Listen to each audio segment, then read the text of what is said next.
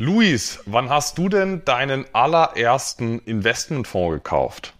Anton, das kann ich relativ präzise eingrenzen. Das muss gewesen sein im Sommer 1994. Und was ich auf jeden Fall auch noch weiß, er war aus dem Hause Deka.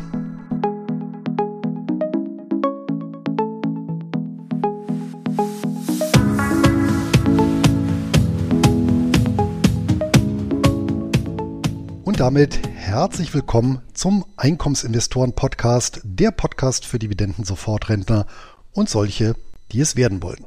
Mein Name ist Luis Pazos. Ich betreibe den Finanzblog nur Bares ist Wahres.de rund um das Thema Hochdividendenwerte und ausschüttungsstarke Geldanlagen. Auch von mir herzlich willkommen zu unserem Format. Mein Name ist Anton Gneupel und ich betreibe den YouTube-Kanal Devi Dividende, auf dem ich regelmäßig Beiträge für einkommensorientierte Anleger veröffentliche. Luis, wie lief denn dein November? Der November verlief relativ unspektakulär. Ich war ein bisschen auswärtig unterwegs, jetzt zuletzt auch im Harz im tiefen Neuschnee spazieren. Und ansonsten habe ich den lieben Gott einen guten Mann sein lassen. Wie sieht's denn bei dir aus, Anton? Na, bei mir war es da nicht viel, äh, viel spektakulärer, muss ich ehrlich gestehen. Also meine, meine Haupterkenntnis war, dass es auch im November wahnsinnig kalt und schneelastig werden kann. Ich kann mich noch gut an, an Kindheitstage erinnern, wo ich im, in, einem, in einem Pullover, ich meine so als, als, als fünfjähriges Kind im Garten auf der Schaukel war und mich gefreut habe oder, oder vielleicht auch gewundert habe, wie so Weihnachten so, so herbstlich war. Ich kann mich noch sehr bildlich an diese bunten Blätter und die grüne Wiese erinnern. Ähm, im Garten auf der Schaukel und jetzt haben wir jetzt haben wir es November beziehungsweise zum Erscheinen der Podcast-Folge dann Dezember und wir sind ja im, im Januar Februar Wetter schon vorgespult angekommen. Ähm, das fand ich jetzt sehr sehr interessant. Ansonsten wir haben ja jetzt hier keine Wetterberichtsfolge Luis, sondern einen Einkommensinvestoren Podcast und da gab es natürlich ein Ereignis für mich im November. Die Kurse sind ja nach wie vor eher durchmischt an den globalen Börsen. Das hat zum einen dazu geführt, dass ich den Adams Natural Resources Fund in Form einer Put-Optionsoperation angedient bekommen habe. Also ich habe einen Put verkauft, eine sehr, sehr schöne Prämie dafür erhalten und dann den Titel zum Stichtag auch ins Depot angedient bekommen.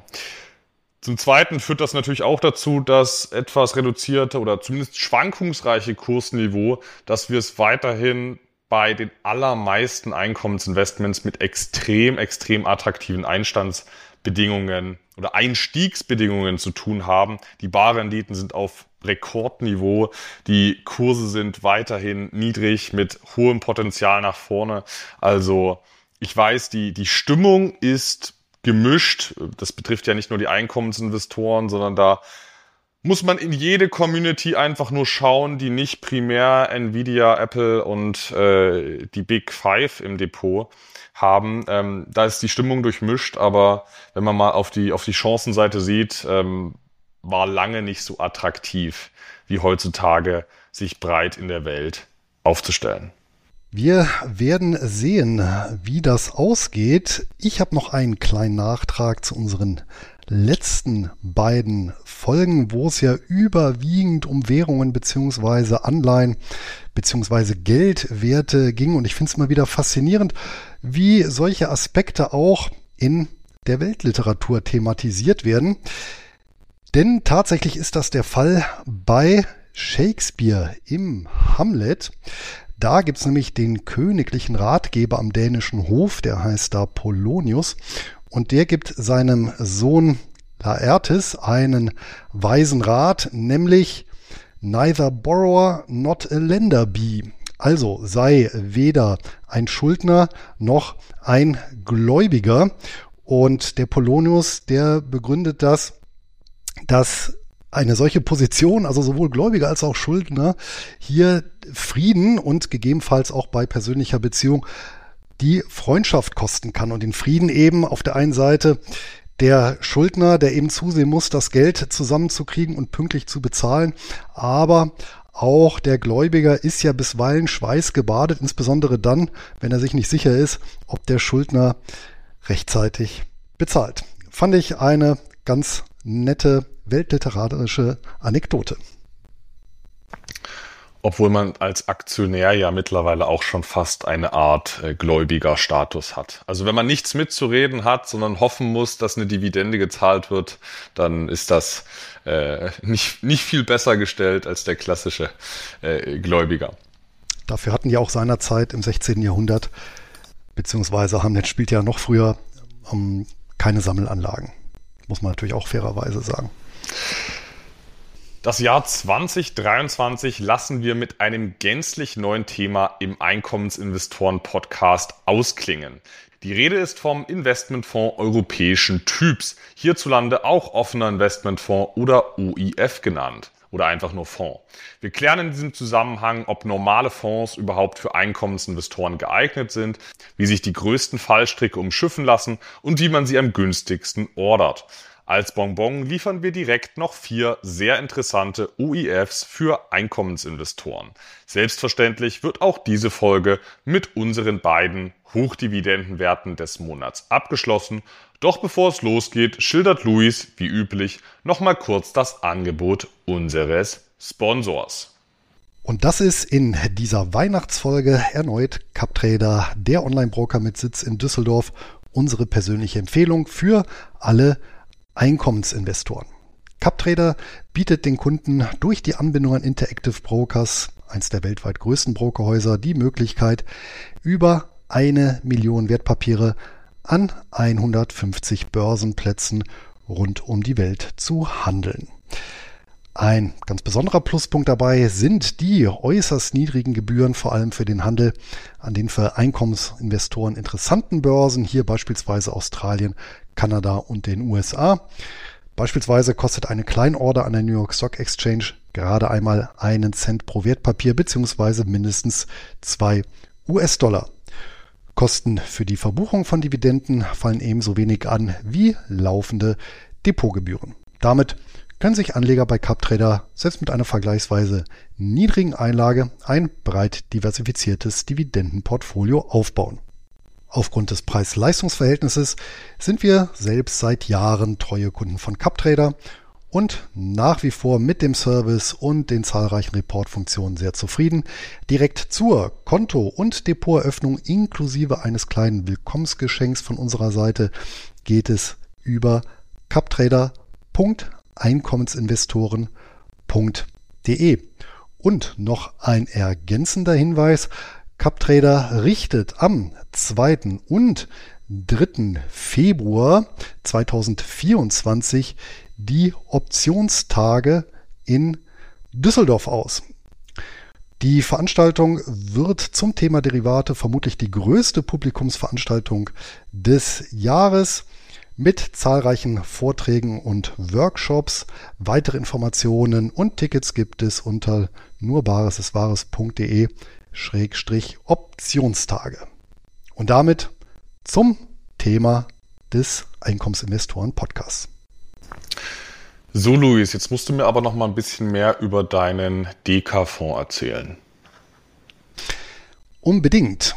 Und zwar war der Hintergrund seiner Zeit, dass ich ab Juli 1994 den Status als Zeitsoldat inne hatte mit einem entsprechenden Einkommen. Ich glaube, das waren so etwas über 1000 Mark. Und mit inkludiert waren seinerzeit vermögenswirksame Leistungen. Ich weiß jetzt gar nicht mehr, welcher Betrag das war, den man anlegen musste. Ich meine so um die 50 oder 70 Mark. Da gab es so eine Höchstgrenze und der Bund hat dann 14 Mark zugeschossen und die wollte ich natürlich nicht verfallen lassen. Und als ich dann seinerzeit bei meiner Hausbank, der klassischen örtlichen Sparkasse war und mich informiert habe, welche Möglichkeiten es denn gibt, diese vermögenswirksamen Leistungen anzulegen, fiel eben neben dem, ich meine, Banksparplan und Bausparvertrag, ich glaube, Bausparvertrag war so der Klassiker, eben auch das Wort Fondssparen. Und das klang für mich wesentlich interessanter als die anderen Optionen. Und so habe ich dann eben einen sogenannten VL-Sparvertrag auf Fondsbasis geschlossen. Und da es eben die Sparkasse war, muss es eben auch ein Deka-Fonds gewesen sein, den ich dann bespart habe, sieben Jahre lang. Und ich weiß aber nicht mehr, welcher das war, wobei das vermutlich in dem Jahrzehnt relativ sekundär war. Ich habe den Vertrag auch bis zum Ende bespart und dann eben auszahlen lassen und so bin ich an meinen ersten offenen Investmentfonds gekommen.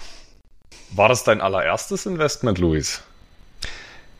Nein, das war vermutlich das zweite oder dritte. Das erste Investment äh, passt jetzt auch zur aktuellen Zeit. Das war tatsächlich die Bayer-Aktie, hatte ich glaube ich mal an anderer Stelle gesagt.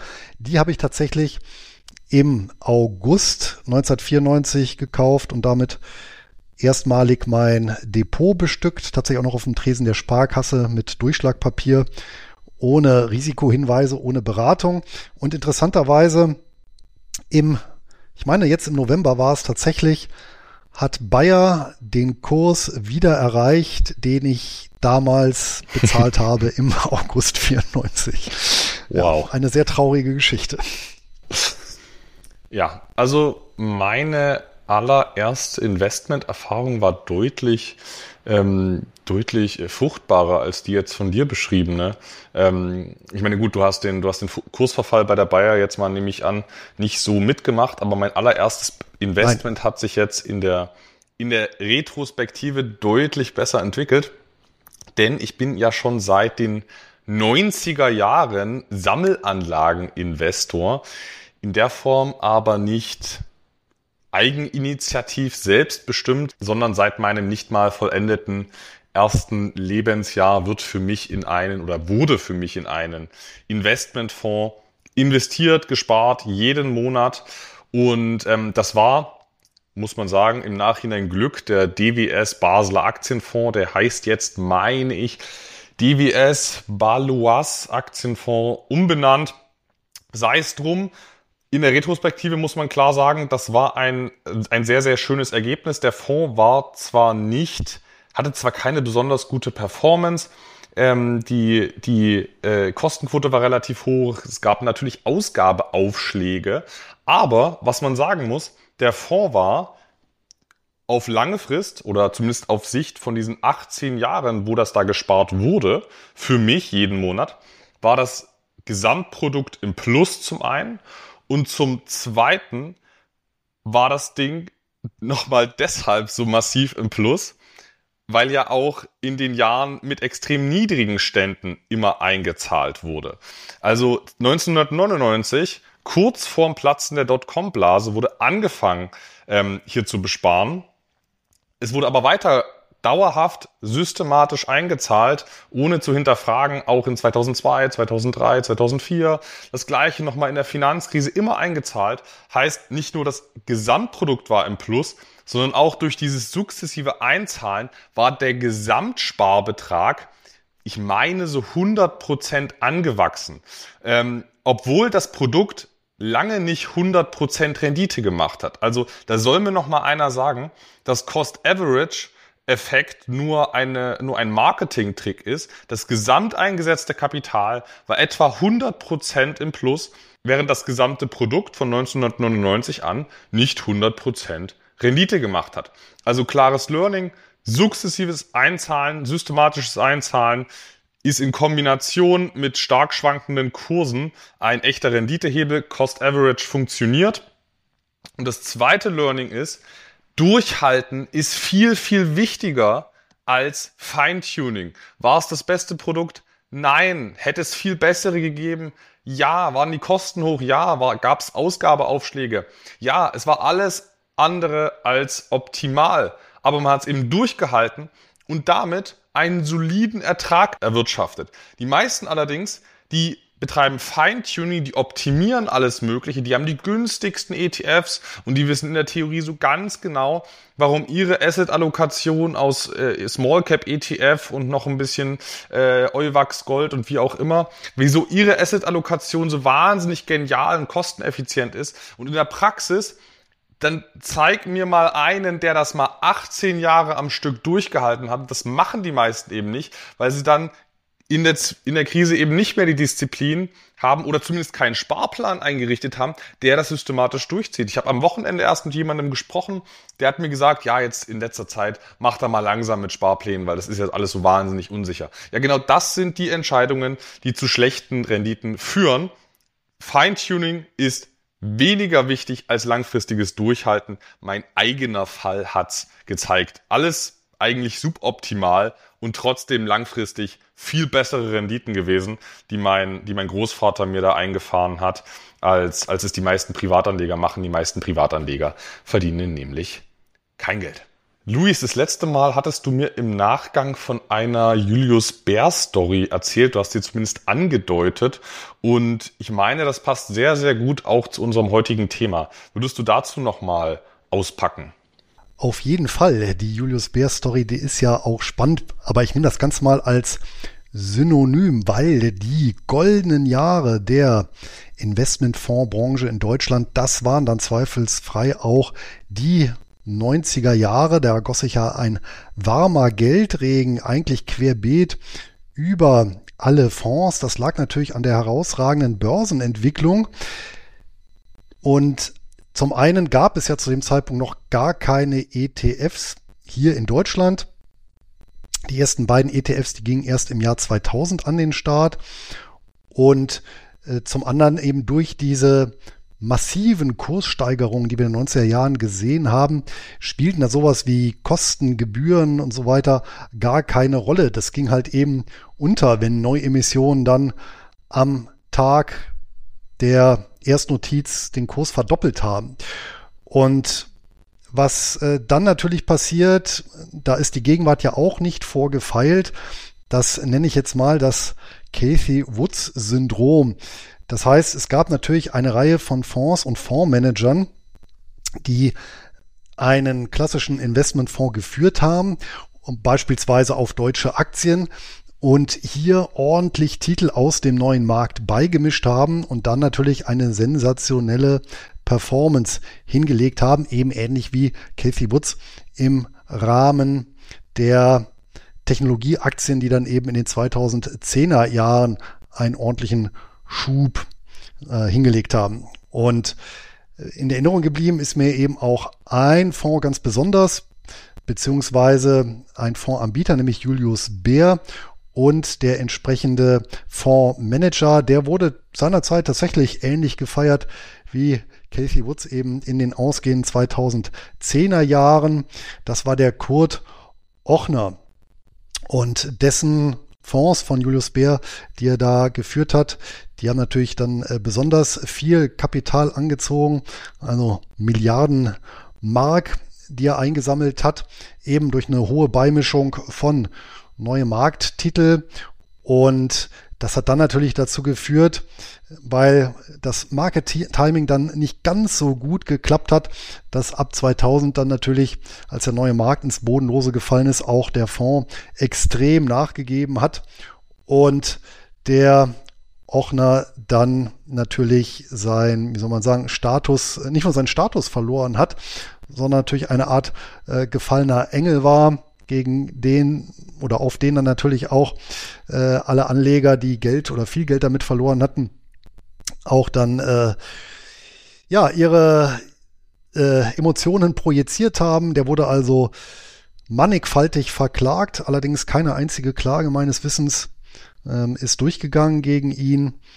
Und das war aber als, als Fondsmanager dann eben sein Ende. Und das war so die Julius Bär Story, an die ich mich noch sehr, sehr gut erinnere, wobei die halt, wie gesagt, stellvertretend steht für eine ganze Reihe von Fonds, die es seinerzeit gab. Ja, also insbesondere dann auch äh, nur neue Marktfonds, die gab es natürlich auch irgendwann, die natürlich noch steiler gestiegen und dann auch noch härter gefallen sind bis hin dann zu innerhalb des neues, neuen Marktes äh, bestimmte Segmente.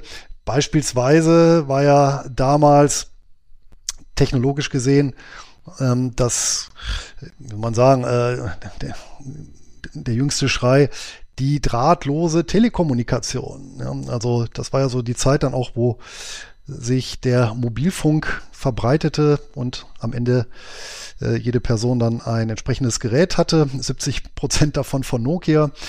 Und äh, solche Themen Fonds im Bereich der offenen Investmentfonds sind dann auch aufgekommen. Also eine sehr, sehr interessante Epoche in jedem Fall. Ja, Luis, ich stelle immer wieder fest, dass sich die Geschichte zwar nicht wiederholt, aber doch zu reimen scheint und deine Ausführungen haben mich jetzt äh, jetzt an die an eine Geschichte, an eine Anekdote aus unserem aus unserem Buch erinnert, wo ein Princeton-Professor doch meinte oder sich hinreißen lassen hat zur Aussage, dass äh, kurz vor dem riesigen äh, Börsencrash 1929 ähm, die Aktien doch ein dauerhaft hohes Bewertungsniveau erreicht hätten und voraussichtlich auf diesem Niveau äh, jetzt äh, bleiben äh, werden. Also ist ein, ja, ein, ein, ein, historisches Muster. Und auch ja. der hat ja leider seine gesamte äh, Reputation eingebüßt. Und aber da, dem muss man zugutehalten, der hatte wenigstens entsprechend Skin in the Game mit seinem Vermögen. Auf jeden Fall. Der hat eben nicht nur seine Reputation, sondern sein Geld verloren, der Herr Fischer. Und beides hat ihn sicherlich getroffen. Ja. Aber gut, Luis, wir wollen es jetzt hier nicht mit unseren Anekdoten übertreiben. Was kannst du uns denn, Luis, zum Thema Statistik und ähm, rechtliche Rahmenbedingungen in puncto, in puncto offene Investmentfonds berichten? Europäischen Typs, ganz wichtig. Ja, beim europäischen Typ des Investmentfonds finde ich allein historisch ähm, interessant, dass das Ganze so ein bisschen zweigeteilt ist. Bekanntermaßen, und wer unser Buch gelesen hat, weiß das ja, sind Fonds an sich eine niederländische Erfindung. Ja, Abraham van Kettwig, 1774, der legt den ersten Publikumsfonds auf, der erstaunlich modern daherkommt, weil dort viele, viele Aspekte äh, festgelegt sind vom äh, Prospekt, vom Anlagereglement, von der Festlegung einer Gebührenstruktur, von der Sicherung der hm, verwahrten Mittel, die eben ähm, heute auch präsent sind. Und dieses Konzept, äh, das der Abraham van Kettwig dort verwirklicht hat, war ja auch dem geschuldet. Und da sind wir wieder eben bei ein Stück weit hier bei, ähm, bei Shakespeare, eben der Diversifikation von Risiken.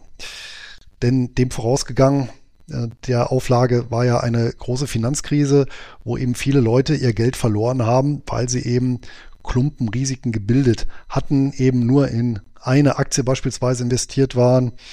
Ähm, hier in erster Linie der East India Company oder das Geld halt bei einer Bank liegen hatten. Oder eben äh, eine Anleihe gezeichnet hatten. Ja, da sind wir halt wieder, ne, sei weder Gläubiger noch Schuldner. So, und durch diese Streuung ähm, war er der Erste, der dieses, dieses Streuprinzip eben eingeführt hat. Dann hat das Ganze einen Umweg genommen über England, das neue Weltfinanzzentrum 1836, die West Cornwall Mines Investment Company, der erste englische klassische Investmentfonds. Dann gab es ja in der zweiten Hälfte des 19. Jahrhunderts einen recht regelrechten Fondsboom. Hier unter anderem auch die ganzen Closed-End Funds. Zum Unterschied kommen wir ja nachher noch. Und bis das Ganze dann im 20. Jahrhundert über den Atlantik sprang und im Rahmen der Blase, die du eben genannt hattest, Anton, wo der Irving Fischer äh, sich so vertan hatte, wurde auch der erste US-amerikanische in klassische Investmentfonds gegründet, der Pioneer Fonds. Den gibt es nach wie vor noch und was ich da bemerkenswert finde, dass der Gründer, ein John Carrot, ähm, den imitiert hat und dann auch äh, 55 Jahre lang die Geschicke des Fonds gelenkt hat und in dieser Zeit aus einer Einlage von 10.000 äh, Dollar 8 Millionen Dollar gemacht hat. Jetzt kann man sagen, hm, 55 Jahre, wir sind ja ganz, ganz schlecht bei exponentiellen Verläufen. Was ist das denn jetzt eigentlich pro Jahr? Das sind 12,9 Prozent nominal. Und ähm, das ist ja schon mal ganz beachtlich. Interessant ist, dass Deutschland hier völlig außen vor war, obwohl wir ja den holländischen äh, Nachbarn ja haben und da eigentlich genug Anschauungsmaterial gehabt hätten. Aber der Fonds kam hier erst gesichert nach dem Zweiten Weltkrieg nach Deutschland, nämlich 1950. 1950, da wurde von der Allianz der Fonds für deutsche Aktien gegründet. Im Oktober 1950 ist der herausgegeben worden. Auch den gibt es nach wie vor noch unter dem ähm, unter der Verwaltung der Allianz. Und erst dann im Verlauf der 50er Jahre folgten dann weitere Gründungen beziehungsweise haben sich konstituiert Fondsgesellschaften. Und wenn wir einfach mal gucken, das ist auch so eine typisch deutsche Struktur, würde ich dann sagen, die sich auch über die Jahrzehnte gehalten hat. Wenn wir mal die großen Emittenten angucken, ganz vorne mit dabei ist ähm, die DWS, also von der Deutschen Bank, letztendlich der Ableger in Anführungsstrichen. Der verwaltet weit über 300 Milliarden Euro Fondsvermögen. Dann kommt dahinter die Union Investment Gruppe mit 178 Milliarden. Also die Zahlen sind jetzt von Statista. Und dann kommt die Allianz mit 151,9 Milliarden und die DK-Gruppe mit 142,3 Milliarden. Also hier schon mal auffällig, dass die Position 1 äh, bis 4 wirklich dann auch deutsche ja, Urgewächse sind. Und äh, hier natürlich auch Institutionen am Wirken sind, die über eine ja, erhebliche Vertriebskraft verfügen. Ja, die Union Investment, die gehört ja beispielsweise zu den Volks- und Raiffeisenbanken äh, mit ihren vielen Filialen, die DK-Gruppe zu den Sparkassen, die Allianz wiederum mit ihren vielen Versicherungsvertretungen und die DWS mit der Deutschen äh, Bank und äh, Postbank ähm, war natürlich früher auch wesentlich breiter auch noch in der Fläche vertreten. Das zu den Emittenten beziehungsweise auch hier dem reinen Investmentfondsvermögen. Und was sind jetzt eigentlich nochmal die Merkmale von einem klassischen Fonds? Nun, also, und da hat sich seit der Zeit von Abraham van Kettwig tatsächlich gar nicht so viel geändert. Wir haben halt eben ein Prospekt, wir haben die Vorgabe einer Kapitalstreuung, wir haben die Vorgabe eines Anlagespektrums, was einzuhalten ist, und ein entsprechendes Managementreglement. Wir haben in der Regel einen Ausgabeaufschlag und wir haben eine fest vorgegebene Gebührenstruktur.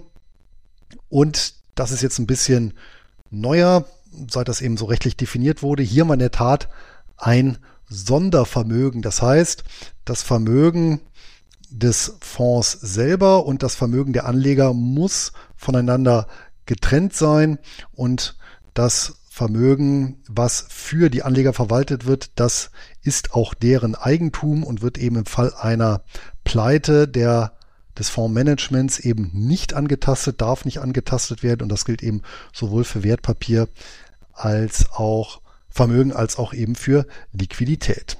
Dann bietet es sich ja jetzt nochmal idealtypisch an, Luis, den OIF europäischen Typs vom Closed-End Fund der angelsächsischen Prägung abzugrenzen. Auf jeden Fall und in dem Zug kann ich den offenen Investmentfonds auch von geschlossenen Fonds generell abgrenzen.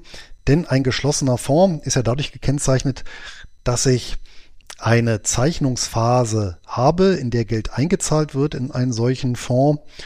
Und wenn die Zeichnungsphase vorbei ist, dann wird er eben geschlossen für neue Gelder und dann eben getrennt und dann eben bis zur planmäßigen oder unplanmäßigen Liquidation ähm, im Endeffekt unveränderlich verwaltet. Das ist bei den geschlossenen Fonds äh, deutschen Typs, die eben nicht an die Börse gehen. Und bei den Closed-End-Fonds ist es ja so, dass nach dieser Zeichnungsphase, nachdem der Fonds geschlossen wird, der Fonds börsennotiert wird, analog zu einer Aktiengesellschaft. Das heißt, hier ist eben der Vorteil, dass sich immer ein Kurs bildet nach Angebot und Nachfrage. Ich also ständig meine Anteile kaufen und verkaufen kann. Ich kann auch gezielt davon profitieren, wenn einmal die Kurse beziehungsweise die Marktkapitalisierung vom Fondsvermögen abweicht und ich im Prinzip an der Börse den Dollar für 80 Cent erwerben kann. Umgekehrt kann es natürlich auch weite Phasen geben, wo ich dann mal mehr bezahlen muss. Das hängt dann immer von der jeweiligen Marktphase und vom jeweiligen Closed-End-Fonds ab. Möchte der Closed-End-Fonds weiter Geld zuschießen, weil beispielsweise das Management bestimmte Möglichkeiten sieht, hier besonders vorteilhaft zu investieren, dann gilt analog zu einer Aktiengesellschaft, ich muss eine Kapitalerhöhung ähm, durchführen. Dieses Verfahren hat aber einen ganz entscheidenden Vorteil. Und wir werden nachher sehen, dass das umgekehrt eben ein Nachteil ist der offenen Investmentfonds. Mit ruhiger Hand führen, weil ich keine Sorge haben muss, dass Mittel rausgezogen werden, also das Mittel abfließen, weil die Anleger Anteile zurückgeben. Denn das geht ja nur über die Börse. Deswegen ist der Fonds ja auch geschlossen, daher eben closed. Das heißt, die einmal eingezahlten Mittel sind als Eigenkapital fest eingezahlt, da kommt im Prinzip niemand dran, es sei denn, der Fonds wird komplett aufgelöst. Wenn ein Anleger seine Fondsanteile zurückgeben möchte, in Anführungsstrichen, dann geht das eben nur über die Börse, indem er Anteile verkauft, aber an die eigentlichen Mittel, die der Fonds verwaltet, kommt er ja nicht ran. Anders ist es jetzt eben bei den klassischen Investmentfonds, bei den OEFs. Dort ist es eben so, dass ich in der Regel, sage ich jetzt erstmal, keine Börsennotiz habe. Das heißt, die Fondsgesellschaft, die einen solchen Fonds auflegt, die nimmt dann eben Kundengelder entgegen, investiert diese entsprechend dem Fondsreglement. Und wenn ein Kunde die Gelder zurückhaben will, tritt er eben an die Fondsgesellschaft heran und fordert diese eben zurück. Das Herantreten erfolgt natürlich mittlerweile fast ausschließlich digital, geht aber natürlich auch am Tresen, da sind wir wieder beispielsweise bei der DK, bei der örtlichen Sparkasse. Und das geht auch nicht zu jeder Zeit, sondern in der Regel ist es eben so, dass bei diesen offenen Investmentfonds einmal am Tag eine Kursfeststellung erfolgt. Es wird einmal am Tag also geguckt, was ist das Gesamtvermögen, was der Fonds verwaltet. Dieses wird geteilt durch die Anzahl der umlaufenden Anteile und dann weiß ich, was der Wert pro Anteil ist. Und zu diesem Wert pro Anteil kann ich dann als Kunde neue Anteile kaufen oder eben Anteile zurückgeben, die ich habe und mir auszahlen lassen. Das heißt, ich habe hier natürlich auf der einen Seite eine, ich nenne es mal Kurskonstanz oder innere Wertkonstanz als Anleger. Das heißt, ich kann immer sicher sein, wenn ich Anteile kaufe oder ich Anteile zurückgebe, sind die immer fair bepreist. Das heißt, ich kaufe den Dollar für einen Dollar oder verkaufe den Dollar auch für einen Dollar. Es gibt also nicht diese Abweichungen bei den Closed-End Funds. Auf der anderen Seite äh, kann der Fondsmanager hier natürlich nicht so frei über die Mittel disponieren wie eben der Manager eines Closed-End Funds, weil es natürlich sein kann, und wir kommen nachher zu einem Negativbeispiel, dass Anleger massenhaft Mittel abrufen und dann muss natürlich dieser Fonds verkaufen, um eben die Liquidität zu generieren, um die Anlegerwünsche zu befriedigen. Und das kann natürlich dann dazu führen, dass es zu einer sich selbst verstärkenden Spirale kommt. Und hier sehen wir schon eben ganz bedeutenden Unterschied. Beim Closed-End Fund kann es natürlich sein, dass ein Abverkauf stattfindet, dann sinkt der Wert des Anteils eines Closed-End Funds. Das Vermögen, das der Fonds verwaltet, kann aber durchaus konstant bleiben. Ähm, beim offenen Investmentfonds hier ist es eben nicht der Fall. Und wenn die Anleger sich entscheiden für eine Milliarde ähm, Euro hier äh, oder Anteil im Wert von einer Milliarde Euro zurückzugeben, dann muss der Fonds eben eine Milliarde Euro locker machen. Und wenn er eben nur zwei Milliarden Euro an Vermögen verwaltet, dann müssen eben 50 Prozent aller Vermögenswerte verkauft werden, um die Anleger auszuzahlen. Perfekt. Luis, jetzt haben wir die Theorie abgehakt. In der Praxis herrschen ja aber doch einige Mythen, Vorurteile, wie man es auch immer nennen möchte, rund um offene Investmentfonds. Wir können diese gerne an dieser Stelle mal ganz kurz ähm, diskutieren und ich spiele sie dir mal ganz provokant zu. Das ist zuallererst natürlich der, der Mythos oder das Vorurteil, offene Investmentfonds, normale Investmentfonds, die können gar keinen Mehrwert generieren, weil das ja die Statistiken sagen insbesondere dann im Vergleich zu Indexprodukten oder ETFs. Was hältst du davon, Luis? Keinen Mehrwert, das unterstreiche ich nicht. Es ist ja natürlich offensichtlich, ähm, dass auch ein offener Investmentfonds einen Mehrwert äh, generieren kann, der oberhalb beispielsweise ähm, des Tagesgeldsatzes liegt. Richtig ist natürlich, dass im Schnitt die Gebühren bei solchen Produkten höher sind, also grundsätzlich im Schnitt, als bei vergleichbaren, ich nenne sie jetzt mal passiven Produkten. Und das führt natürlich dann dazu, je nach Zusammensetzung ähm, und Vergleichbarkeit beider Papiere, dass eben kostenbedingt der Vorsprung des passiven Produkts auf eben hier das aktive, teure Produkt äh, allein kostenmäßig ähm, eben aus dieser oder aus dieser aus diesen Kosten resultiert und ich natürlich als Anleger in einen solchen Fonds, in einen solchen äh, klassischen Investmentfonds äh, Rendite in Anführungsstrichen auf der Straße liegen lasse. Aber ähm, wenn das eben von, ich sage jetzt mal beispielsweise langfristig von einer realen Rendite von sieben Prozent eben ein Prozentpunkt ist, äh, dann äh, erziele ich ja oder generiere ich ja trotzdem noch sechs äh, Prozent.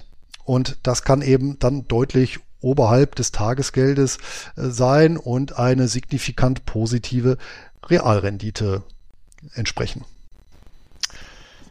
Ich finde das Thema Mehrwert ja, nein, das muss man wirklich individuell betrachten. Zumal man ja sagen kann, Mehrwert ist beispielsweise eine möglichst verlässliche, tendenziell steigende Ausschüttung. Das allein kann ja ein Mehrwert sein. Das schaffen ja die allermeisten passiven Produkte nicht. Also ich kenne kein Produkt, was passiv funktioniert, also indexbasiert ist, um es mal so auszudrücken, was jedes Jahr die Zahlungen anhebt, verlässlich kenne ich keins. Klar, es gibt Vehikel, die kommen dem relativ nah, Aristokraten-ETFs in die Richtung, aber kontinuierlich stabile bis steigende Zahlungen, das ist nicht, also das, das kann ein Mehrwert von aktiven Managern sein, dass sie eben beispielsweise in, in, guten, in guten Zeiten Rücklagen bilden und diese Rücklagen, die können sie dann in schlechten Zeiten auszahlen an die Investoren und damit die Zahlungen glätten in Summe. Das ist auf jeden Fall ein Mehrwert. Auch rein Gesamtrendite orientiert kann natürlich der aktive Fondsmanager Alpha generieren. Das muss man aber aus meiner Sicht ganz klar eingrenzen. Also es gibt wenn man, also die allermeisten, die allermeisten offenen Investmentfondsmanager, die behaupten, sie picken einfach die besten Stocks, die besten Bonds und schlagen damit den Markt. Das behaupten erstmal alle. Fakt ist aber auch, die Masse schafft's nicht. Die Masse schafft's nicht vor Kosten, die Masse schafft's nicht nach Kosten. Heißt, es gibt sehr, sehr viele schwarze Schafe in dieser Branche die von Alpha sprechen, aus Marketinggründen, die aber es nicht nur nicht erreichen, sondern nicht mal einen glaubhaften Plan haben, um das zu erreichen. Ich habe ja kein Problem damit, wenn man eine solide Strategie aufgestellt hat und dann kommt die Realität dazwischen. Das ist ja wie beim, wie beim Krieg, kein Plan überlebt den ersten Feindkontakt. Ja, es kann dann immer was dazwischen kommen. Ähm, aber wenn noch nicht mal eine glaubhafte Strategie, ein glaubhafter Plan besteht, wie man den Alpha generieren möchte, durch äh, bestimmte Faktorprämien, durch antizyklisches Handeln, durch äh, Trendfolgeinvesting, wie auch immer. Es gibt ja Alpha-Quellen, nach, nachweisbare Alpha-Quellen. Wenn man keinen nachweisbaren Plan hat, dann ist das aller Voraussicht nach ein, ein, ein schwarzes Schaf und das wird wahrscheinlich gar kein Alpha generieren. Ähm, also das ist so das eine. Wir müssen diese, diese schwarzen Schafe, die überhaupt keine glaubhafte Idee von Mehrertrag oder überhaupt Mehrwert, die überhaupt keine mehr keine, kein Mehrwertpotenzial mitbringen, glaubhaft äh, planen. Ähm, die müssen wir ausselektieren. Danach, wenn wir das getan haben, ist es aber durchaus möglich, ähm, besonders stabile Zahlungen oder auch echtes Alpha nach Risiko gegenüber der Benchmark zu generieren. Das ist möglich. Das Gesamtbild ist bloß extrem eingetrübt von Fondsmanagern, die um ihre, um ihren Job nicht zu verlieren, dann extrem an der Benchmark kleben. Und natürlich, wenn du zu 90 Prozent Benchmark bist und davon das Zehnfache an Kosten wie beim ETF abziehst, dann äh, ist natürlich die äh, statistische Ausfall, äh, die, die, die statistische Underperformance äh, quasi äh, gesichert. Also das muss man ganz klar differenzieren und solche Aussagen wie die Statistik sagt, äh, aktive Fonds oder offene Investmentfonds laufen schlechter als ETFs. Das halte ich für absolut, äh, also das halte ich für, für inhaltslos, diese Aussage, weil es äh, extrem viele Fonds, weil die Masse der Fonds keine Alpha-Idee hat. Wesentlich interessanter wäre die Betrachtung, ähm, wenn man nur Fonds in die Vergleichsgruppe nimmt, die einen Plan für Alpha haben und nicht nur auf der, Web, auf der Webseite stehen haben oder im Factsheet stehen haben, wir kaufen Qualitätsaktien. Das ist keine Alpha-Strategie. Äh, regelbasiert Turnaround-Situation, regelbasiert Trendfolgesituation, ähm, das sind Alpha-Quellen und wenn man nur solche gegen ETFs passende ETFs laufen lassen würde, sieht aus meiner Sicht das Bild dann schon äh, ganz anders aus. Ist natürlich schwer, das jetzt zu belegen, aber wenn man sich selektiv dann mal solche Titel ansieht, dann sieht man, ähm, dass aktive Fonds auch deutlich mehr können, als ihr Ruf denn nahe liegt. Ja, es stimmt aber auch, äh, die meisten Fonds sind nur teure Vehikel, die den Kunden ja, äh, ja Marktrendite minus Kosten liefern. Ähm, wo ich auch wiederum sagen muss, hey, ähm, ich kann auch nicht als Anleger erwarten, in eine Sparkassenfiliale zu gehen oder in was für eine Filiale auch immer, da von einem Menschen, der da hingefahren ist, morgens im Anzug beraten zu werden für zwei Stunden und dann erwarten, dass es das umsonst gibt. Also ich kann nicht Dienstleistungen nehmen wollen und dann ein, ein kostenloses Produkt verlangen und dieses gesamte Finanzsektor-Bashing, das ist einfach nur also wer sich, wer sich über Banken und Finanzdienstleister, die teure Fonds vertreiben beschwert, der, der outet sich eigentlich nur, dass er selbst mal geglaubt hat, dass man kostenlos eine Top-Beratung in Anspruch nehmen könnte. Weil es gibt keine Top-Beratung in dieser Welt umsonst. Irgendwo sind die Kosten. Und wenn man nicht gewillt ist, zu einem Honorarberater zu gehen, dann bekommt man eben Produkte mit ja, überteuerten Rückvergütungen. Das ist ähm, die Realität. Aber um nochmal zurückzukommen, können keinen, können keinen Mehrwert generieren. Das unterstreiche ich auch nicht. Ich würde da ganz klar in die besseren und die eher schlechteren offenen Investmentfonds unterscheiden. Zweiter Mythos. Luis, aktive Manager können durch gegensteuernde Maßnahmen Anlagerisiken senken. Das ist jetzt relativ allgemein. Das kann sein, äh, Kursrisiken reduzieren oder allgemein ähm, Totalausfallrisiken reduzieren. Wie siehst du das, Luis? Das ist ja auch ein ein regelmäßig beschworener Mehrwert der Manager selbst, dass man aktiv gegensteuern kann, um Risiken zu senken. Möglich ist das schon und einigen gelingt das auch, nur eben vielen nicht, aber da sind wir wieder beim selben Punkt wie eben. Vielen Fondsmanagern oder viele Fondsmanager orientieren sich eben relativ an, an der offiziellen Messlatte. Das heißt also, wenn ich hier einen Fonds habe auf deutsche Aktien, orientiere ich mich eben am DAX. Wenn ich hier Experimente wage, kann es natürlich sein, dass ich schnell weg bin vom Fenster. Also orientiere ich mich am Bewerten und damit bin ich genau das, was du eben gesagt hast, nämlich so ein Index-Schmuser. Und dann habe ich natürlich auch keine Chance gegen einen sehr kostengünstigen äh, DAX-ETF. Und was offensichtlich ja nicht gelingt, auch nicht einem Superstar wie dem Kurt Ochner, das ist dann halt rechtzeitig eben durch Market Timing hier äh, Risiken zu minimieren. Also ihm ist es nicht geglückt. Beim Umschwung 90er Jahre 2000 Platzen der Dotcom-Blase. Wie gesagt, es mag manche geben, die durch entsprechende Mechanismen oder durch den Einsatz von Derivaten äh, das Ganze schaffen. Und hier würde es dann gelten, die Nadel im Heuhaufen zu suchen. Der Heuhaufen, der ist ja ziemlich groß. Nach wie vor gibt es ja allein hier in Deutschland mehrere tausend ähm, offene Investmentfonds. Ja, ich würde tatsächlich auch diesen Punkt wieder zweigeteilt sehen. Kritisch sehen würde ich, würde ich Produkte, wie es bei den allermeisten Produkten der Fall ist, die einfach mal nach Gutdünken, nach Bauchgefühl äh, Kurssicherungen einziehen oder wie auch immer. China, das fühlt sich gerade schlecht an, wir verkaufen einfach mal China. Ähm, und, und Emerging Markets, das klingt schlecht, einfach alles raus. Und was klingt sicher? USA rein. Ähm, das würde ich extrem gefährlich ansehen und das ist das Gegenteil von ähm, ja, gegensteuernder Maßnahme. Das ist eine, eine Zementierung von Verlusten und eine Erhöhung von Risiken auf der anderen Seite. Ähm, Tatsächlich bestehen aber durchaus Möglichkeiten, Risiken zu reduzieren als aktiver Fondsmanager, sei es durch äh, Trendfolge, dass man einfach, wenn ein bestimmter Trend nach unten stattfindet, es gibt Trends, es gibt Momentum, dass man dann sagt, hey, ich ziehe jetzt ein Stück des Kapitals raus, mache ich mit dem Future oder wie auch immer.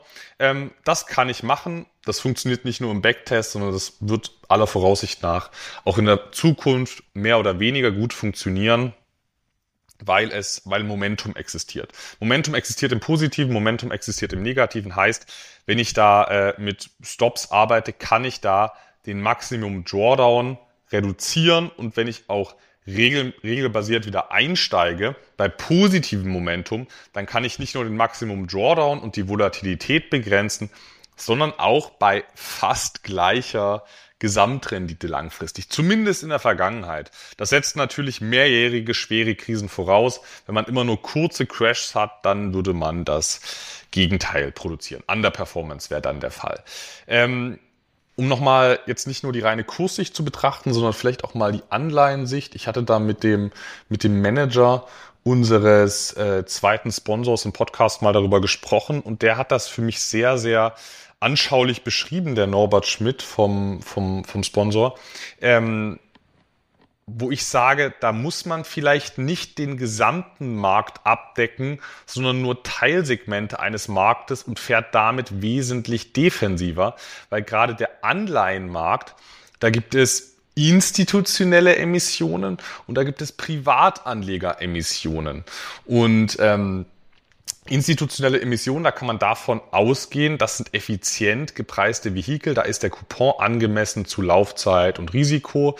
Und dann gibt's auch ja, privat oder so semi-professionelle Emissionen. Und da, da bin ich auch richtig stutzig geworden, weil ich da mal eine Anzeige auf Google gesehen habe, wo man von einer Pool GmbH, vielleicht 20 Mitarbeiter oder so, ähm, eine Anleihe zeichnen konnte, noch vor kurzem mit 6,5 Zinsen, wo ich mir überlege, hey, es gibt auf, auf Milliardenkonzerne, gibt's Anleihen, mit, äh, mit 10% Coupon. Da kaufe ich doch nicht von irgendeiner, äh, das ist ja nicht mal Mittelstand mit 20, mit, mit 20 äh, Personen. Das ist Kleinstbetrieb im, im Kapitalmarktzusammenhang. Äh, da kaufe ich doch nicht so eine schwach verzinste Anleihe, egal wie die Bilanz da aussieht. Das ist, das ist kein, aller Voraussicht nach kein adäqu adäquat gepreistes Vehikel. Und da finde ich es dann schon ähm, sehr, sehr clever, nicht alles abzubilden, was es gibt, sondern sich beispielsweise auf institutionelle Emissionen zu beschränken und nicht noch alles mitzumachen, was auch der Privatanlegermarkt so bereithält. So, jetzt haben wir aber auch mal versprochen, mal vier interessante klassische offenen Investmentfonds, die interessant sind für uns Einkommensinvestoren vorzustellen. Und das ist zum einen der FAM Renten Spezial. Das ist ein man könnte sagen, Konkurrenzprodukt zu unserem Podcast-Sponsor. Der ist auf Sondersituationen im Euro-Hochzinsmarkt spezialisiert, also nochmal etwas riskanter positioniert im Bereich der Anleihen, als es jetzt bei, bei unserem Podcast-Partner der Fall ist. Der Fonds schüttet vierteljährlich aus. Das sorgt für eine Barrendite von 5,1 Prozent nach Teiltesaurierung von einem Teil der, der Zinserträge. Das ist sogar mehr als bei unserem Podcast-Partner, die reine Ausschüttungshöhe, aber wie auch schon gesagt, die, das Profil ist etwas riskanter, die Bruttoverzinsung ist wesentlich höher und das kommt auch nicht, also es ist natürlich kein, kein Free Lunch, äh, die höhere Bruttoverzinsung, ähm, aber trotzdem auf der ziemlich riskanten Seite der Anleihen ein, äh, ein interessantes Produkt. Ich meine, die haben so einen Bruttoertrag von 13 Prozent ähm, und damit kommen die aktuell auf ein Fondsvolumen von 100 Millionen Euro. Für uns Einkommensinvestoren relevant ist dann die A-Tranche und die ist über das Kürzel und die ist über die WKN A3C544 verfügbar. Kommen wir zum zweiten interessanten UIF europäischen Typs. Das ist der JP Morgan Global Income Fund. Hierbei handelt es sich um einen, ja, man könnte sagen, Standardwerte Multi-Asset-Fonds, also zur, zu etwa 40 Prozent Anleihen, zu etwa 40 Prozent Aktien. Und dazu gesellen sich dann noch ein paar Preferred Shares, ein paar Convertibles, äh, Convertibles und dann noch äh, Cash and Equivalents, also äh, Liquidität und Liquiditätsäquivalente Vehikel wie kurzlaufende Staatsanleihen höchster Bonität. Das sind wirklich Standardwerte, das ist eine Coca-Cola, das ist eine äh, Telekom USA, ähm, das ist eine ExxonMobil auf der Anleihenseite, aber auch auf der Aktienseite. Ähm, extremes Standardwerteportfolio. Damit kommt der Fonds auf ein Volumen von 16,6 Milliarden Euro, Milliarden und nicht Millionen. Und ausgezahlt wird vierteljährlich bei einer Barrendite von aktuell 5,16 Prozent. Auch hier ist die A-Tranche interessant mit einer WKN A0RBX2 kann der Titel gehandelt werden. Die Nummer drei der interessanten OIFs europäischen Typs, das ist der Börse.de Weltfonds oder auch wie sie es selbst nennen, der defensive Champions Fonds. Also hier hat die Seite Börse.de eine eigene Fondsgesellschaft gegründet und dieses Vehikel initiiert. Hier wird in, in, in Standardwerte wie McDonald's, Colgate oder LVMH investiert regelbasiert, fundamental in Kombination mit einem Trendfolgesystem. Eigentlich ganz interessant. Ausgeschüttet wird monatlich. Die Ausschüttungspolitik, die ist tatsächlich nach angelsächsischem Vorbild eine Level Distribution Policy, also drei Prozent monatlich adjustiert, heißt die Zahlungen schwanken mehr oder weniger eins zu eins mit dem NAV pro Anteil. Also hier haben sie sich mal die deutschen Fondsanbieter clever an den internationalen Income-Vorbildern orientiert. Das Fondsvolumen beträgt momentan 52 Millionen Euro und auch hier ist die A-Tranche bei einer WKN von A2PZMU handelbar. Und die Nummer vier, das ist der HAC Quant Dividend Stars Fonds. Das ist ein globales Multifaktor Aktienportfolio, wo Momentum, Low Vola und Value nach einem regelbasiertem Konzept umgesetzt wird. Und das Herausstechende bei dieser Position ist, dass hier mal nicht die USA die Top-Gewichtung erfährt, sondern Japan mit momentan 42 Prozent im Bestand ist. Darauf folgt dann die USA und darauf folgt dann Deutschland. Ausgeschüttet wird vierteljährlich, die Barrendite beträgt 4,41 Prozent und das Fondsvolumen liegt bei noch moderaten 29 Millionen Euro. Hier interessant ist auch die A-Tranche und die WKN ist A1 W98T. Und damit mache ich noch ganz schnell, wie man denn offene Investmentfonds am effizientesten ordert. Und dann gehen wir für heute zu den Hochdividendenwerten des Monats über. Am besten kauft man offene Investmentfonds entweder direkt an der Börse, also die meisten offenen Investmentfonds verfügen über eine Börsennotiz. Vorteil hier ist, ist, dass wenn man an der Börse ordert, egal ob das Frankfurt, Stuttgart, Getex, Tradegate oder wie sie alle he heißen, ähm, egal welche es davon ist, es gibt dann keinerlei Ausgabeaufschläge. Und wenn man ein bisschen auf die Preise schaut, sind auch die Spreads in der Regel ausgesprochen gering, sodass man wesentlich besser kommt als im klassischen Fondshandel. Der klassische Fondshandel bei einer Direktbank oder auch bei einer klassischen Bank, ähm, Hausbank, äh, ist am, in der Regel am allerteuersten mit Ausgabeaufschlägen von drei, vier, fünf Prozent. Das macht in der heutigen Zeit überhaupt keinen Sinn mehr, diesen Preis zu zahlen.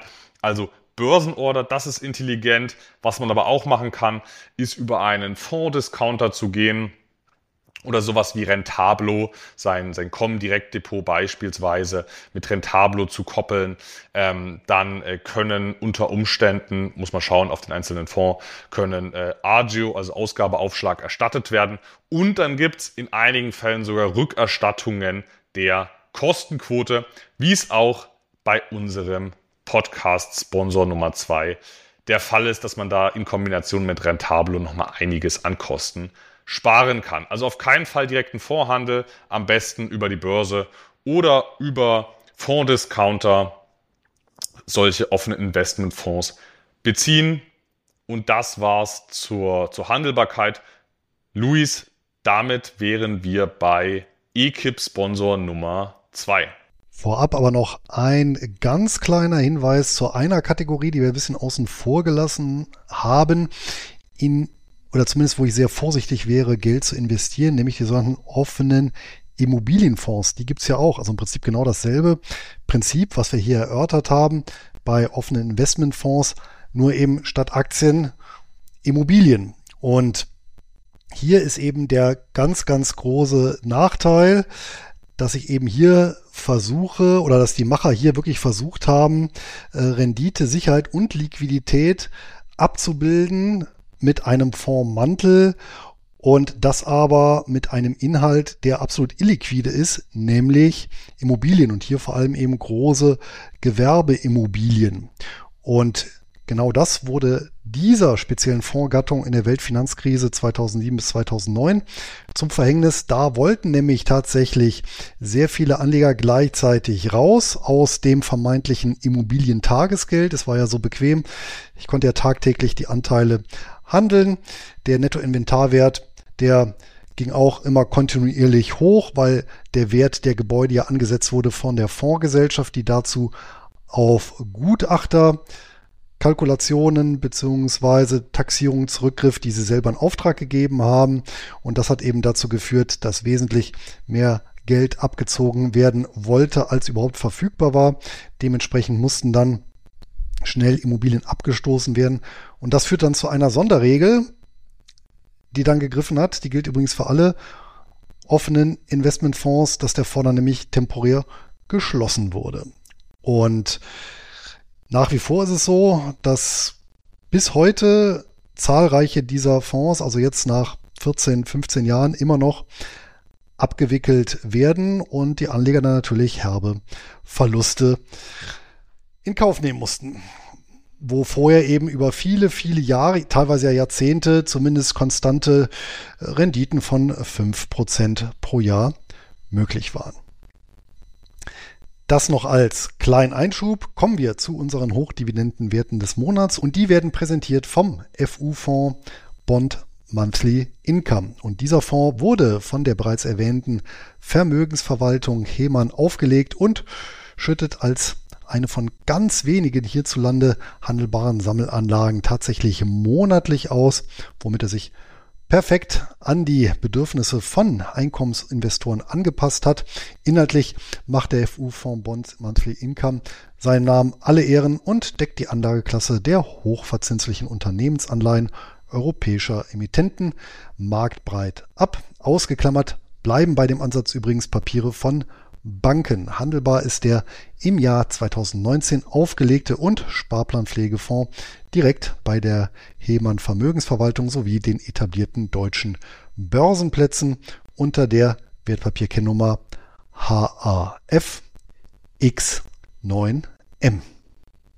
Diese Anleihen im BMI werden tagesaktuell mit 10,54 Prozent pro Jahr verzinst und ich bin auch selbst in diesem Fonds investiert. Das noch als kleiner potenzieller Interessenkonflikt. Alle Angaben findet ihr natürlich auch noch in den Notizen zur Podcast-Folge. Den obligatorischen Haftungsausschluss gibt es unter heman.org slash disclaimer. So, Luis, und jetzt bin ich schon ganz gespannt, was du uns heute als HDWDM mitgebracht hast. Anton, wenn schon offene Investmentfonds, dann passend zum Thema auch einen Anbieter derselben, nämlich die besagte DWS Group, beziehungsweise die DWS Group GmbH und Co. KG auf Aktienbasis, denn die DWS ist tatsächlich keine lupenreine Aktiengesellschaft, macht aber für den Anleger bzw. den Käufer der Aktien keinen Unterschied. Die größte deutsche Vermögensverwaltung, die Nummer 6 in Europa, zudem der drittgrößte europäische ETF-Anbieter und drittgrößter Pensionsverwalter in Deutschland. Das Kürzel lautet praktischerweise DWS und die Wertpapierkennnummer DWS 100, handelbar an allen gängigen deutschen Börsenplätzen. Gegründet 1956 als Deutsche Gesellschaft für Wertpapiersparen, seinerzeit von der Deutschen Bank von Salomon Oppenheim, Georg Haug und Sohn und dem Bankhaus Metzler, also vier Partnern. Zwei davon haben traurige Berühmtheit erlangt. Einmal Salomon Oppenheimer, die sind ja 2009 in Insolvenz gegangen, haben sich ja da mit dem Karstadt Quelle Konzern, sagen wir mal, heftig verzockt. Und noch trauriger eigentlich das Bankhaus Metzler, das ist berühmt geworden im Jahr 2002, weil da wurde ja der Sohn des persönlich haften Gesellschafters, war das meist sogar, entführt und ermordet, der Jakob von Metzler. 2004 hat die Deutsche Bank dann die DWS komplett übernommen und 2018 an die Börse gebracht, allerdings nicht komplett, sondern die wollten erstmal 25 Prozent an die Börse bringen, ist dann ein bisschen weniger tatsächlich geworden, so dass eben der Streubesitz sehr überschaubar ist. Deswegen sind die zwar im Prime-Standard notiert, die DWS Group, also haben hier die höchsten Transparenzstandards an der deutschen Börse. Allerdings sind sie eben im Nebenwerteindex SDAX gelistet und nicht im MDAX, wo sie theoretisch rein äh, passen würden. Und wie gesagt, die Deutsche Bank, die hält nach wie vor eben 77,75 Prozent der Anteile. Aktuell, wir reden also Mitte 2023, hat das Unternehmen 3800 Mitarbeiter weltweit und verwaltet, das ist jetzt ein bisschen abweichend von Statista, das liegt aber auch daran, dass sie eben nicht nur Investmentfonds haben, 860 Milliarden ähm, Euro und eben nicht nur in Deutschland, auch wenn deutsche Kunden 45 Prozent ausmachen, USA, Kanada 25, Resteuropa 25 und Asien-Pazifik 5. Interessant vielleicht auch die Anlageklassen, in die die DWS die verwalteten Kundengelder investiert hat. 26 Prozent passiv, 23 Prozent Anleihen, 12 Prozent Aktien, 13 Prozent alternative Investments, 9 Prozent Liquidität, 9 Prozent Multi-Asset und 8% sonstige. Bekannt ist hier vielleicht im ETF-Bereich noch der, die Marke X-Trackers. Das ist die DWS-Marke und ansonsten im Bereich Immobilien und alternative Investments die Marke RREEF. Vielleicht der ein andere auch schon mal gehört. Zur Kursentwicklung seit März 2018, seit der Erstnotiz seinerzeit 33,08 Euro. Zuletzt etwa um die 30 Euro, also 10 Prozent weniger. Aktuell eine Marktkapitalisierung 6 Milliarden Euro, Jahresbandbreite 25,72 bis 33,42 Euro. Der Maximum Drawdown, das war natürlich im Shutdown Crash Februar, März 2020. Da ging es runter von 38,96 auf 19,18 Euro oder um knapp 51 Prozent, also schon nicht ganz ohne. Die DWS ist eine der Cashkühe der Deutschen Bank und seit dem Börsengang 2018 spiegelt sich das auch in der Dividende wieder, die stets erhöht wurde. 2018 noch 1,37, dann 1,67, 1,81, 2,0 und jetzt 2023 2,05 Euro. Allerdings jährliche Zahlung jeweils im Juni. Dabei war die Payout-Ratio jetzt die letzten drei Jahre im Schnitt mit gut 60 Prozent ähm, jetzt auch nicht völlig überrissen, sondern sagen wir mal im normalen, in einer normalen Bandbreite. Dividendenrendite damit jetzt zuletzt respektable 6,8 Prozent. Von den Fundamentaldaten her auch relativ günstig das Unternehmen. Ein KGV von 11,1, kurz ein Kursumsatzverhältnis von 1,56 und ein Kursbuchwertverhältnis von 0,79. Die Bilanzsumme 11,4 Milliarden Euro, davon Eigenkapital 7,8 Milliarden, also schon ganz ordentlich, 68,4 Prozent. Allerdings muss man auch sagen, die haben die immateriellen Vermögensgegenstände, also hier Markenrechte etc. mit 3,7 Milliarden angesetzt. Ist jetzt nicht ganz wenig, allerdings jetzt auch nicht im Vergleich zum gesamten Eigenkapital völlig überrissen. Ja, was kann man jetzt so mit 860 Milliarden Euro verwaltetem Volumen an Umsatz generieren. Im Fall der DWS war das 2022, das ist die letzte Bilanz, 3,9 Milliarden Euro. EBIT 1,1 Milliarden. Allein Vertrieb und Verwaltung haben 1,3 Milliarden Euro gekostet. Und der Free Cashflow und der operative Cashflow, die liegen gleich auf bei etwa 700 Millionen Euro. Wenn wir hier auf die Chancen gucken, dann sehen wir natürlich hier ein wachsendes Segment Vermögensverwaltung bzw. Geldanlage, tendenziell auch inflationsgeschützt, da ja viele Vermögenswerte ja im, im Endeffekt mitwachsen und eine Vermögensverwaltung ja prozentuell profitiert. Auf der anderen Seite natürlich ein volatiles Geschäftsmodell.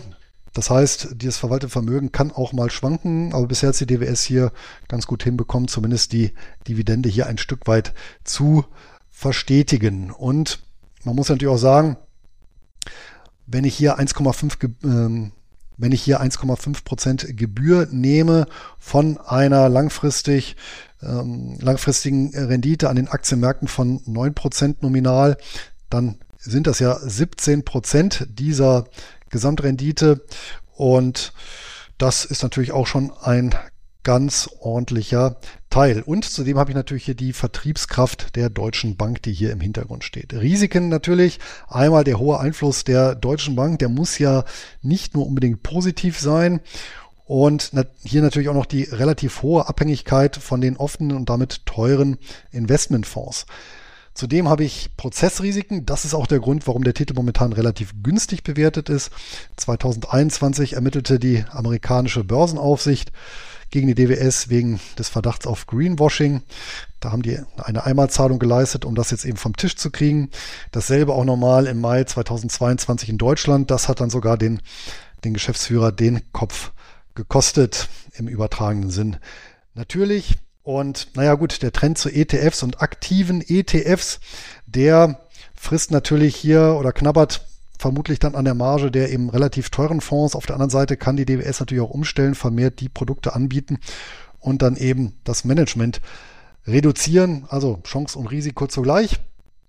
Unterm Strich macht das sieben goldene Eier legende Gänse. Abzüge gibt's eben einmal für die jährliche Ausschüttung. Das ist natürlich jetzt so unser Spleen. Zum Zweiten für das skandalträchtige Management inklusive des hohen Einflusses der Deutschen Bank und zum Dritten natürlich auch wegen der relativ kurzen Historie. Aber unterm Strich finde ich jetzt kein uninteressanter Wert. Und jetzt bin ich ganz gespannt, Anton, ob du in dieselbe Kerbe schlägst. Nun ja, bei Einzeltiteln bleibe ich weiterhin außen vor, Luis. Aber ich muss ja sagen, zum einen der DWS Basel Aktienfonds, der hat mich persönlich ja doch so halbwegs glücklich gemacht und und das Flaggschiff DWS Top Dividende, das ist auch gar nicht so schlecht. Das einzige Problem ist, ist, dass der eigentlich viel zu groß ist. Ähm, also der, der kann gar nicht mehr so richtig frei investieren, der DWS Top Dividende, weil er einfach so riesig ist. Der kann nur noch in die größten Unternehmen der Welt investieren, um die Kurse nicht zu beeinflussen. Das ist so das einzige Problem. Ansonsten gefällt mir da der Ansatz grundsätzlich schon ähm, relativ gut, weil man eben auch nicht immer auf jeden Tech-Hype hinten aufgesprungen ist in der Vergangenheit und dann angefangen hat, irgendwelche Titel mit 0,5% Dividendenrendite als, als Dividendenzahler der nächsten Generation irgendwie zu deklarieren. Also da hat der, hat dieses Mainstream-Produkt doch relativ viel Rückgrat. Äh, muss ich mal lobend dazu erwähnen. Ich. Da hast du natürlich recht. Ähm, also ganz kurz nur. Ja. Hm.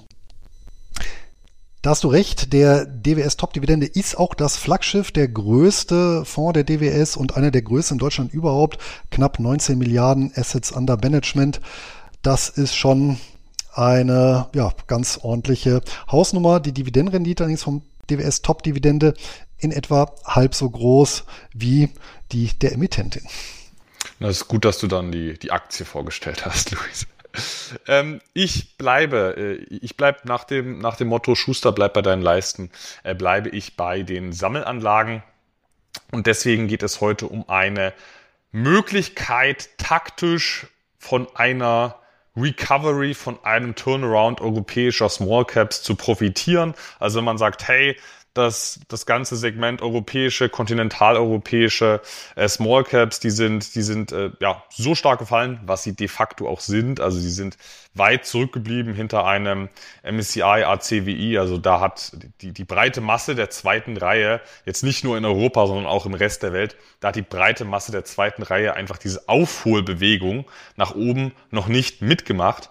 Also zum einen taktisch, wer das taktisch spielen möchte, zum anderen wer strategisch eine Europa Small Cap Mid Cap Position sucht, der sollte jetzt ganz genau die Ohren spitzen, denn ich habe heute den European Assets Trust mitgebracht.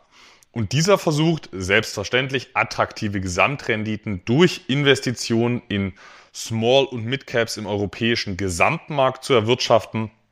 Das sind nicht nur EU-Vehikel, sondern das sind auch äh, Schweizer Vehikel, kein UK. Es ist aber auch sehr viel Nordics dabei, also Schweden, Norwegen, äh, Finnland, Dänemark. Ist ein sehr, sehr, sehr, sehr bunter Mix. Mir persönlich gefällt das sehr gut, weil man hier jetzt keinen, keinen politischen Screen hat, sondern einen kontinentalen Screen und UK aufgrund der Sonderstellung äh, da nochmal ausklammert mit dieser Strategie, die eher Buy and Hold orientiert ist und nicht Trading orientiert mit einer Turnover Rate, also Umschichtungsrate von nur etwa 10% pro Jahr. Mit dieser Strategie strebt man selbstverständlich langfristig Wertzuwechsel beim Kurs an. Vielmehr strebt man aber auch eine attraktive hohe Ausschüttung an.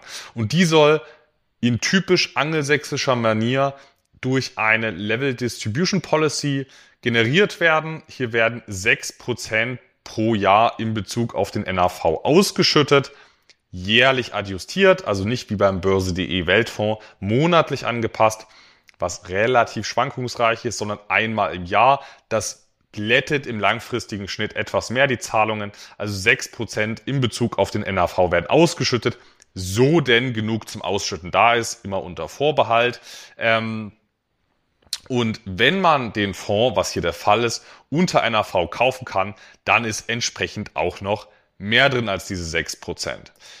Kommen wir zur Cash-Ampel. Der European Assets Trust, der wurde im Jahr 1983 aufgelegt. Also hier handelt es sich um ein etabliertes Fondsvehikel und kein, ja, kein jüngst kreierter, kreierter Fonds die Top 3, da kann man schon sehr schön erkennen, dass wir es hier nicht mit einem Mainstream-Produkt zu tun haben, also wo, wo Small Cap draufsteht und dann ähm, die Top 3 alles Standardwerte sind, sondern das sind hier Unternehmen, wo ich ehrlich bin, wo ich noch nie davon gehört habe. Das ist die SEG Group AG, das ist ein schweizerisches Industrieunternehmen. Das ist die Ringkjöbing Landbobank AS. Ich meine, das ist eine dänische Bank und dann noch die Tekan Group, was meine ich wieder ein schweizerisches Unternehmen ist. Also das sind Vehikel und auch die restlichen Top 10, äh, Top 10 äh, und auch die restlichen Top 10 Werte, die haben mir alle nichts gesagt. Also das ist wirklich Small und Mid Cap im europäischen Markt. Gefällt mir persönlich sehr, sehr gut. Hier mal einen, hier, hier mal was ganz anderes. Ländertechnisch, aber auch Einzelwerte technisch abzudecken. Das Bruttovermögen des European Assets Trust das beläuft sich momentan auf 337 Millionen britische Pfund. Der Börsenwert liegt bei 296 britischen Pfund. Der Nettoinventarwert, der liegt bei 329 Millionen Pfund. Und da erkennen wir schon Differenz NAV Börsenwert. Wir haben es hier mit einem 9,8-prozentigen Discount-Abschlag vom inneren Wert zu tun. Dementsprechend Dementsprechend sind wir dann auch nicht bei 6% Ausschüttungsrendite, sondern bei über 7%. Die Ausschüttungen erfolgen dabei vierteljährlich einmal im Januar, im April, im Juli und im Oktober.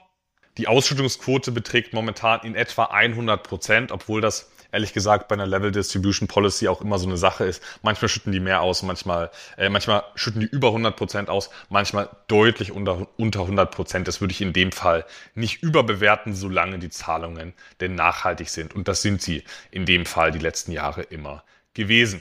Die Steigerungsrate liegt aufgrund der Level Distribution Policy und dem zuletzt zurückgegangenen Niveau bei 0%. Gekürzt wurde zuletzt in 2022 dementsprechend sehr kurze Zahlungsserie.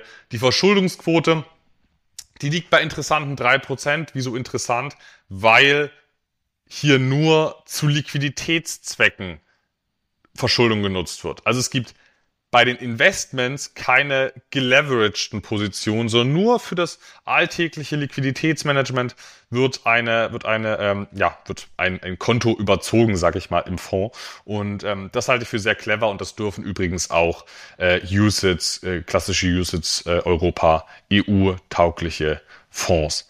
Die Kursentwicklung ist langfristig sehr positiv, war in den letzten Jahren eher durchmischt und der maximale Kursverlust, das ist ein, ja, Negativspektakel möchte ich es mal nennen, bei 70 Prozent, obwohl ich auch wieder sagen muss, für Small Caps geht das sogar. Da äh, gab es in der Vergangenheit, gerade wenn man Europa anschaut, da gab es schon äh, schlimmere Beteiligungen. Der, der Nemax, Luis, das kannst du wahrscheinlich besser bestätigen. Ich nehme an, der ist äh, nicht nur 70 Prozent im Wert gefallen. Mit einigen Abzügen kommt der European Assets Trust, der mit dem Kürzel EAT an der Londoner Börse notiert, auf sieben von zehn goldene Eier liegende Gänse. Und das war's mit meinem Hochdividendenwert des Monats. Ein interessanter Wert, den ich selber tatsächlich auch nicht kannte. Und ja, mit 70% Kursverlust, da wären doch die Nemax-Investoren sehr, sehr glücklich gewesen. Du musst ja bedenken, Anton, dass zwischen 2000 und 2003 allein der DAX ja um in der Spitze 70 Prozent gefallen ist. Und da sind wir wieder beim Punkt, den du ganz am Anfang hattest. Es nützt halt sehr, sehr wenig, sonst immer diszipliniert zu sein und äh, konsequent ähm, an allen Stellschrauben zu drehen und die Anlagestrategie Anlagestrategie zu optimieren. Wenn ich dann eben genau in so einem entscheidenden Moment, wenn mal die Kurse um 70 Prozent runtergehen, dann doch irgendwo in der Nähe des Tiefpunktes verkaufe, da kann ich mir in einem Jahr mehr zerstören, als ich mir in 10 oder 20 Jahren durch optimale Assetallokation und Produktauswahl eingespart habe. Ich muss ja sagen, Luis, ich habe weder vom Dotcom-Crash altersbedingt äh, was mitbekommen, noch von der Finanzkrise. Ich meine, Finanzkrise hätte ich wahrscheinlich äh, alterstechnisch schon äh, präsenter haben können, aber ich habe es äh, ich hab's nicht als besonders dramatisch wahrgenommen. Ja, manchmal lief im Fernsehen, liefen da irgendwelche komischen Sachen, irgendwelche Insolvenzen. Ich meine, GM und Opel war damals ein Thema im Fernsehen. Ähm, aber ich war ja dank meines Großvaters äh, ja schön am Weitersparen in die niedrigen Kurse und manchmal hilft es sich mal in so ein in, in, in so eine kindliche Passivität und Naivität zurückzuversetzen und und ähm, ja einfach stur durchzuziehen und ähm, das wird voraussichtlich sehr erfolgsversprechend sein. Dann schlage ich vor, machen wir an dieser Stelle den Sack wie gab zu mit der Belehrung im Beritt. Erstens, der Handel mit Wertpapieren ist mit Verlustrisiken verbunden. Zweitens übernehmen wir keine Haftung für Schäden aus der Nutzung oder Nichtnutzung der Informationen in unserem Podcast. Drittens können wir für die Aktualität, Korrektheit und Vollständigkeit der Informationen keine Gewähr übernehmen. Hängt ja auch davon ab, wann ihr den Podcast hört. Viertens sind unsere Aussagen keine Anlageempfehlungen, sondern lediglich unsere persönliche Meinungsäußerung. Und fünftens sind wir beide, wie erörtert, auch als Investoren aktiv und es besteht die Möglichkeit, dass wir Wertpapiere erwähnen, die wir im Bestand haben oder handeln wollen.